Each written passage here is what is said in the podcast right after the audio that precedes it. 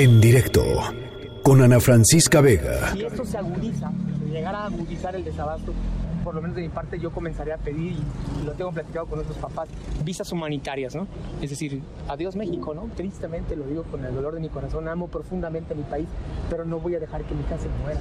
Justamente preguntamos esto, ¿para cuánto tiempo llegará el medicamento? ¿Y cuánto tiempo, para cuánto tiempo será? Lo que nos dicen y nos explicaron algo de la cadena, que ellos están acortando esta cadena de intermediarios que hay, pues será un abasto permanente. Y eso es lo que nosotros queremos saber, ¿no? Justamente si es para dos, tres meses. Si ellos nos dan esta certeza y nosotros comenzamos a ver que hay este abasto permanente en los hospitales a partir de la próxima semana y comienza a regularizarse, pues asunto acabado y vamos con otras cosas, ¿no? A cuidar a nuestros hijos. ¿no? No creo que el gobierno pudiera volvernos a engañar. De verdad sería algo catastrófico.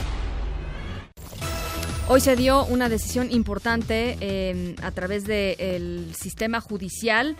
Una juez de distrito en materia administrativa, perdón, un, un, eh, el, el, gobierno federal, perdón, un juez federal concedió la suspensión eh, de eh, los amparos que se habían promovido, los papás y las mamás de los niños con cáncer promovieron amparos para que la Secretaría de Salud no suspenda los tratamientos de sus niños, de los hijos de estas personas con cáncer. Así es que el gobierno federal tiene que surtir ahora de manera ya inmediata estos eh, medicamentos. Una decisión muy importante. René Cruz, ¿cómo estás? Te saludo con gusto. Igualmente, Ana Francisca, amigos del auditorio, en efecto, la juez eh, Blanca Lobo Domínguez, titular del juzgado decimosegundo de distrito en materia administrativa, concedió la suspensión de plano a los familiares de niños con cáncer. Esto, pues, para el efecto de que el gobierno federal les proporcione los medicamentos que necesitan para continuar con su tratamiento. Eh, la impartidora de justicia, Ana Francisca, dio un plazo de 24 horas contados a partir de la notificación para que el presidente de la República la Secretaría de Salud y el Instituto de Salud para el Bienestar, el INSABI, proporcionen el medicamento a los seis menores que recurrieron a través de sus papás a este eh, juicio de amparo. En caso de en contrario, pues serán acreedores a una sanción. Mm. Eh, la jueza aseguró que con base en criterios emitidos por la Suprema Corte de Justicia de la Nación y de tratados internacionales de los que el Estado mexicano forma parte, los solicitantes no deben ser privados de lo, del suministro de los medicamentos que requieren. Estimar lo contrario, agrega en este acuerdo la impartidora de justicia, atentaría no solo contra la salud física, sino además de su propia vida, lo que revela la imperiosa necesidad de que se les suministren los medicamentos que requieren y han solicitado. Ana Francisca, el reporte que tengo. Te agradezco, René. Buenas tardes. En directo. Y en la línea de en directo está Andrea Rocha, la abogada de los papás, de las familias de estos niñitos eh, que tienen cáncer y que, bueno, Andrea, eh, muy importante lo que se decide hoy. Buenas tardes, ¿cómo estás? Hola, muy buenas tardes, Ana. Eh, un saludo a todo tu auditorio. Platícanos un poquito cuál fue el proceso. Pues mira, como tú sabes, el día de ayer interpusimos un amparo indirecto en los juzgados del Distrito de Materia Administrativa, tal y como, como lo mencionó aquí este, propiamente nosotros en el amparo mencionamos como autoridades responsables al presidente constitucional de los Estados Unidos mexicanos debido a la omisión en las compras, al secretario de Salud a nivel federal, al director del IMSS, Robledo a nivel federal y al director del INSABI. Eh, las autoridades responsables como tal, una vez que se presenta este juicio de amparo, eh, la suspensión que nos decretaron el día de ayer, conforme al artículo 126 de la ley de amparo, al tratarse un tema de que se pone en riesgo la vida de las personas, es una suspensión que te la conceden de manera inmediata.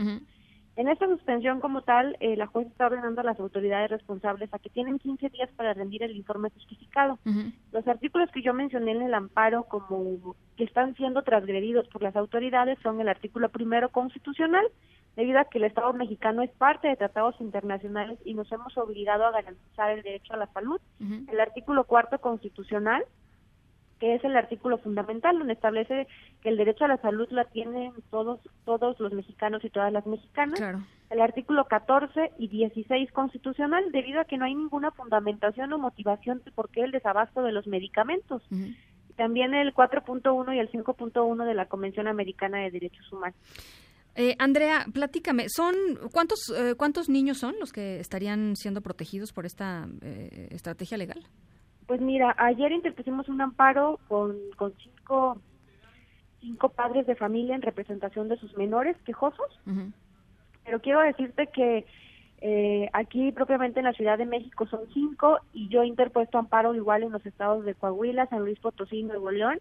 Y allá ya tengo un, un, un, número de, madres y padres de familia que suman 55. Entonces, ahorita ya vamos en, en, en 60, 60 personas que están siendo amparadas y si tú sumas estos cinco ya son 65 porque desde el año pasado también interpuse un amparo con cinco con cinco quejos. A ver, eh, eso está interesante. Entonces son de, obviamente son de distintos hospitales. Sí, claro, claro. Este, me refiero a los de los a los cinco de la Ciudad de México, ¿son de distintos hospitales o son todos del mismo? Los cinco de la Ciudad de México son del Federico Gómez y del siglo XXI. Bien. Ahora tenemos del seguro del seguro popular Insabi y, de, y de la clínica del IMSS. Ya. Ahora, de los que de los que se gestionaron el año pasado, ¿qué ha sucedido con estos casos? ¿Efectivamente se les cumple y se les da el medicamento? Sí.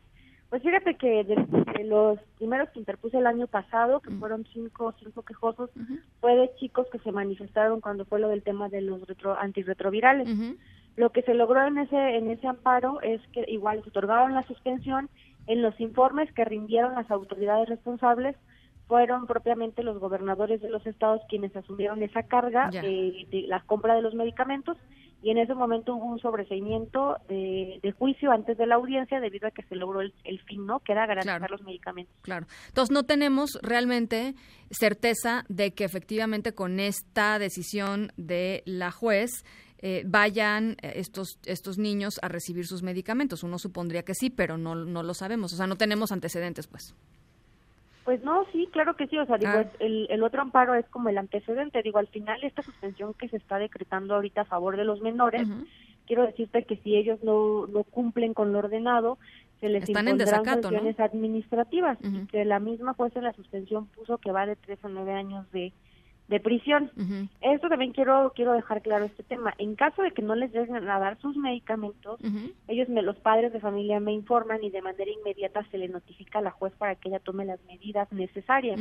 Por ejemplo, en Nuevo León lo que hemos estado logrando es que el IMSS cuando no les entrega sus medicamentos a las madres de familia les reembolsa ese dinero en un plazo de aproximadamente un mes. Ah, mira. Eso es interesante. Y ahora, los niños que no, digamos, las familias que no han este, eh, que no han hecho esta esta estrategia eh, legal no tienen no tienen este beneficio.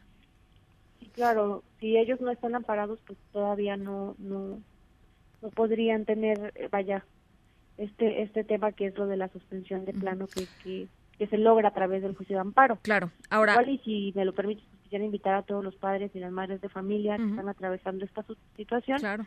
Pues a que me busquen y no sé si puedo dar el número de teléfono para Sí, por supuesto. Para apoyarlos en este tema. Sí, adelante. Es el 55 78 88 65 57. Perfecto. Y pues mencionarles que todo el tema es gratuito y que estoy para apoyarlos en todo este trámite. Pues eh, nosotros, por supuesto, eh, vamos a amplificar el mensaje a través de redes sociales, con, si, si te parece, con el teléfono. Eh, y, preguntarte, Andrea, si has visto, digamos que hay focos rojos en esta, en esta crisis de desabasto en términos de la gente que te está buscando en los distintos estados y en la Ciudad de México. Es decir, hay, hay estados en donde, en donde consideras que la situación es más apremiante que en otros lugares, etcétera. Pues mira, la verdad es que algo que, yo he notado es que en, diversos estados los medicamentos eh, van cambiando. Por ejemplo, aquí los que más necesitan son vincristina, ciclofosfamida, metrotexato y en Nuevo León eh, igual empezaron con vincristina, logramos eh, que se cubriera ese desabasto, pero después empezaron con ciclofosfamida. Entonces, el, al final lo que uno va pretendiendo en el juicio es que no haya desabasto de, de, cualquier medicamento. Al final es lo que vamos a lograr a través de vaya ya de la sentencia definitiva. Pero sí, en cada caso, vaya, se va manifestando diferentes los medicamentos que, que les van negando. Bien, pues eh, ahí está. Eh, en, vamos a mandar en redes sociales el teléfono de la abogada Andrea Rocha. Por lo pronto, te agradezco mucho, abogada, estos minutitos. Muchas gracias, Ana. Un abrazo. En directo, con Ana Francisca Vega.